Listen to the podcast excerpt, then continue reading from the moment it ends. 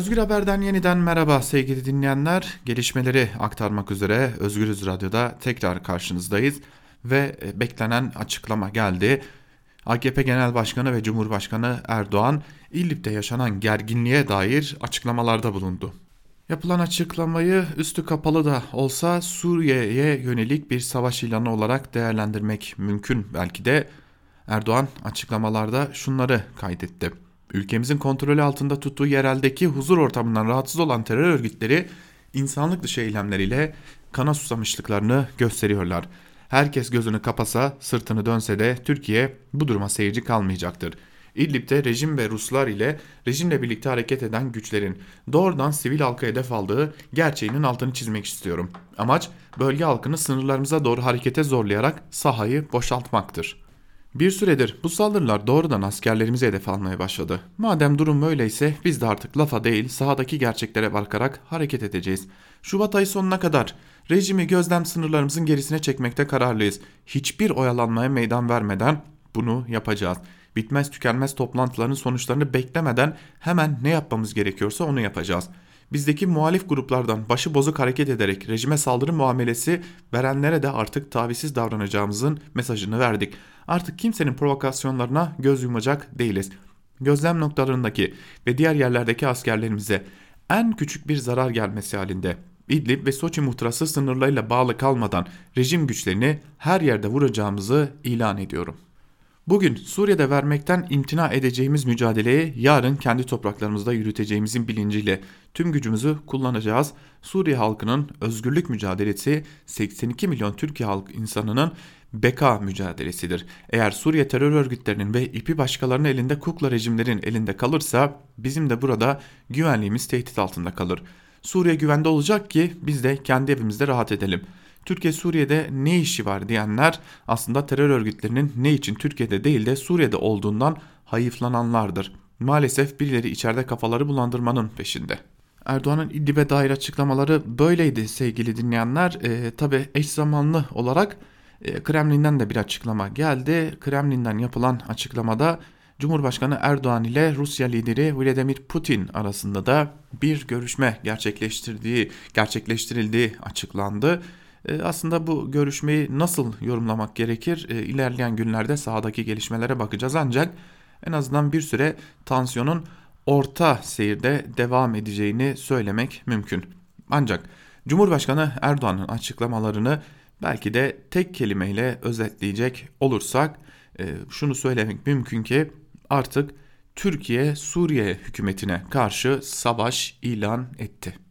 Kremlin'den yapılan açıklamada ise Cumhurbaşkanı Erdoğan ile e, Rusya lideri Vladimir Putin arasında gerçekleştirilen görüşmede mütabakatların önemine dair e, söz birliği yapıldığı, önemine vurgu yapıldığı belirtildi. Fakat e, bir yandan ABD'den gelen olumlu mesajlar, bir yandan Rusya ile devam eden görüşmeler, bir yanda artık Suriye'ye savaş ilanı diyebileceğimiz açıklamalar geliyorken e, belki sahada birkaç günlük bir e, sessizlik hakim olacak ancak eğer Cumhurbaşkanı Erdoğan'ın da belirttiği gibi Suriye hükümeti Erdoğan'ın talep ettiği gibi gözlem noktalarının gerisine çekilmez ise ki çekilmeyeceğine dair de açıklamalar var.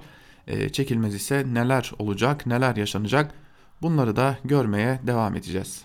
Tabi sahada da Türk Silahlı Kuvvetleri'nin e, yeni gözlem noktaları kurduğunu söylemekte fayda var. Toğum ve Biniş adlı noktalarda Türk Silahlı Kuvvetleri İdlib'e yakın noktalarda tam da karayolları üzerinde yeni gözlem noktaları kurmuş durumda. Bu arada e, artık 15 kilometrenin altına inmiş durumda Suriye ordusunun da İdlib'e olan uzaklığı. Başka noktalarda e, aslında bir gündür, bir buçuk iki gündür hatta e, bölgede çatışmalar yaşanmıyor ancak hemen İdlib'in biraz kuzeyindeki noktada ise Suriye ordusunun bombardımanı devam ediyor. M5 otoyolunu tam anlamıyla ele geçirdiğini belirtmiştik dün Suriye ordusunun. Bu çerçevede bu çevrede bombardımanlar devam ediyor. M5 otoyolunun tam anlamıyla güvenliğinin sağlanması için çalışmaların devam ettiğini söylemek mümkün. Tabi şunu belirtelim M5 otoyolunun da e, ele geçirilen bölgelerin de Suriye ordusu tarafından ele geçirilen bölgelerin de gerisinde e, gözlem noktalarının olduğunu söyleyebiliriz.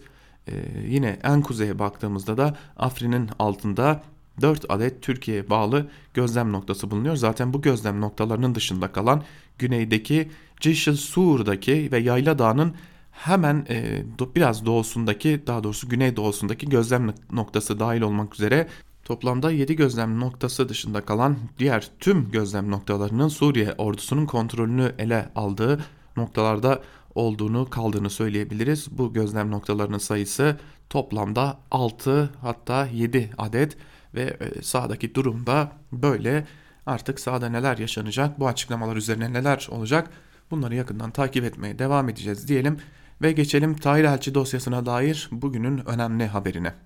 Diyarbakır Baro Başkanı Tahir Elçi'nin 28 Kasım 2015 günü basın açıklaması yaptığı, sır, yaptığı sırada öldürülmesine ilişkin yürütülen soruşturmada önemli bir gelişme olduğu ortaya çıktı. Soruşturma yürüten Diyarbakır Cumhuriyet Başsavcılığı cinayet sırasında sokakta bulunan 3 polisin şüpheli sıfatıyla ifadelerini aldı.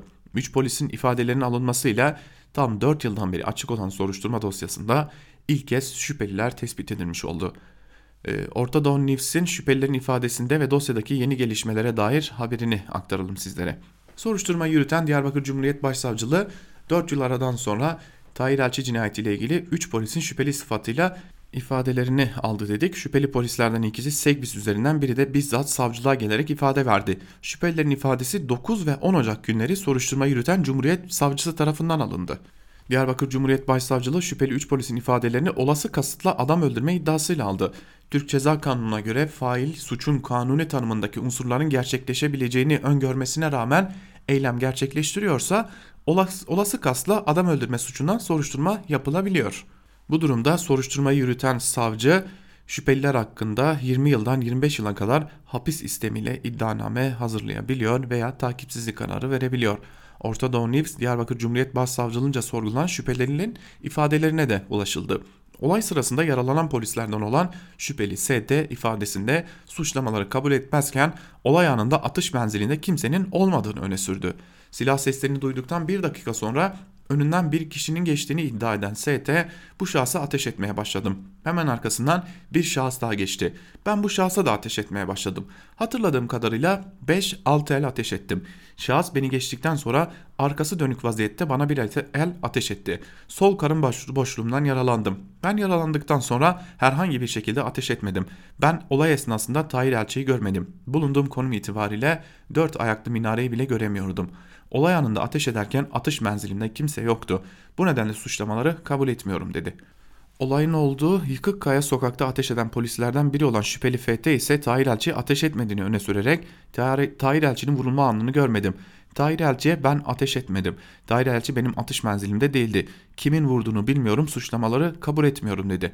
Hakkında iki iddiaları kabul etmeyen şüphelilerden MS ise ben vurulma anını görmedim. Ben ve diğer emniyet mensubu arkadaşlar elinde silah tutan şahsa doğru ateş ettik. Öndeki şahsa ben, ben ateş etmedim. Diğer emniyet mensubu arkadaşların öndeki şahsa ateş edip etmediklerini ise görmedim. Zira öndeki şahsın elinde silah görmedim. Tahir Elçi'yi vuran kişi ya da kişileri bilmiyorum. Ben olay anında silah, silahsız şahsı durdurmak için ateş ettim. Tahir Elçi'yi ben vurmadım, suçlamaları kabul etmiyorum dedi. Soruşturmadaki son durum böyle. Şüpheli polisler e, iddiaları kabul etmemiş gibi görünüyorlar ancak tabi bu iddiaları kabul etmemeleri e, soruşturmayı nasıl etkileyecek? Bunu da ilerleyen günlerde göreceğiz diyelim. Geçelim bir diğer haberimize. Anayasa Mahkemesi'nin CHP'nin Kanal İstanbul başvurusuna dair verdiği kararı aktaralım sizlere. CHP, CHP Grup Başkan Vekilleri ve 139 milletvekilinin imzasıyla Anayasa Mahkemesi'ne başvurmuş ve Kanal İstanbul'un iptalini talep etmişti. Resmi gazetede bugün yayınlanan kararda Anayasa Mahkemesi'nin CHP'nin başvurusunu reddedildi, reddedildiği öğrenildi. Yüksek Mahkeme ibarenin iptali ve yürütmenin durdurulması taleplerini oy birliğiyle reddetti. CHP yap işlet devlet modeline ilişkin kanundaki Kanal İstanbul ve benzeri su yolu projeleri ibaresinin iptal edilmesini talep etmişti. Böylelikle Anayasa Mahkemesi de Kanal İstanbul'a bir çivi çakmış oldu. Yine bir diğer haberle devam edelim. E, ihaleler, al, sat, işlet yani kamuyu e, yolsuzlaştır, yoksullaştır e, konulu bir diğer haberi aktaralım sizlere. Bir gün gazetesinden Uğur Şahin'in haberine göre Danıştay 13. dairesi Muğla'nın Bodrum ilçesinin en değerli arazisi olarak da nitelendirilen Cennet Koyun'daki 700 dönümlük arazinin özelleştirilmesini ikinci kez iptal etti. Mehmet Cengiz ile Fettah Tamince'nin Bodrum 1 isimli şirketinin Ziraat Bankası'ndan kredi çekerek aldığı arazinin özelleştirilmesine ilişkin daha önce de iptal kararı verilmişti ancak idare görevini yerine getirmemişti. Ahmet Dokyer ve Sühayla Kasal isimli yurttaşlar Avukat Şükrü Üstek aracılığıyla halk arasında cennet koyu olarak bilinen bölgedeki 700 dönümlük arazinin özelleştirilmek istenmesine dair 2012 yılında tapu iptali ve tescil davası açtı. Gölköy Gökburun mevki araziye ilişkin mahkeme ihtiyadi tedbir kararı verdi. Kararın gerekçesi taşınmazın özelleştirme yoluyla devredilmesinin önlenmesiydi. Karar özelleştirme idaresine tebliğ, faks ve telefon aracılığıyla bildirildi. Ancak buna rağmen arazinin Mehmet Cengiz'in sahibi olduğu Cengiz Holding'e ait TMC Mazıdağı Fosfatları AŞ'ye satılmasına karar verildi. Yargı kararının hiçe sayılmasının ardından Özelleştirme İdaresi 12 Temmuz 2012'de açılan tapu iptali ve teşkil davasında taraf sıfatı olmadığı halde davanın yanında daha doğrusu davalıların yanında yer almak için talepte bulundu. Bu noktada dikkat çeken bir gelişme yaşandı. Davalı hazinenin itiraz etmemesi nedeniyle kesinleşen ihtiyati tedbir kararına karşı süre aşımına rağmen bir haftalık itiraz süresi dışında itirazda bulundu. Bunun üzerine 11 Ekim 2012'de itiraz görüşüldü ve ihtiyati tedbir kararı daha önce ihalenin yapılmaması için tedbir kararı veren hakim tarafından kaldırıldı. Yargıtay'a yapılan temiz ve karar düzeltme başvurularının da reddine karar verildi. Bu aşamada söz konusu yargıçın HSK'ya yapılan itirazlar da sonuçsuz kaldı.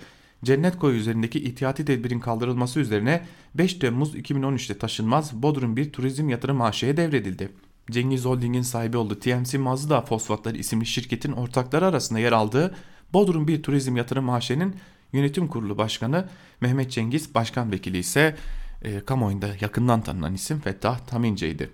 Şimdi bu e, haberi okurken hepinizin zihninde canlanmıştır. Yargı kararları umursanmadı. İdari kararlar umursanmadı. Yani kısacası yargı yok sayıldı. E, çünkü iktidar orayı peşkeş çekmeyi göze almıştı ve bu göze alışın sonucu olarak da e, bir nevi Türkiye'de yargının olmadığı bir kez daha tescillenmiş oldu.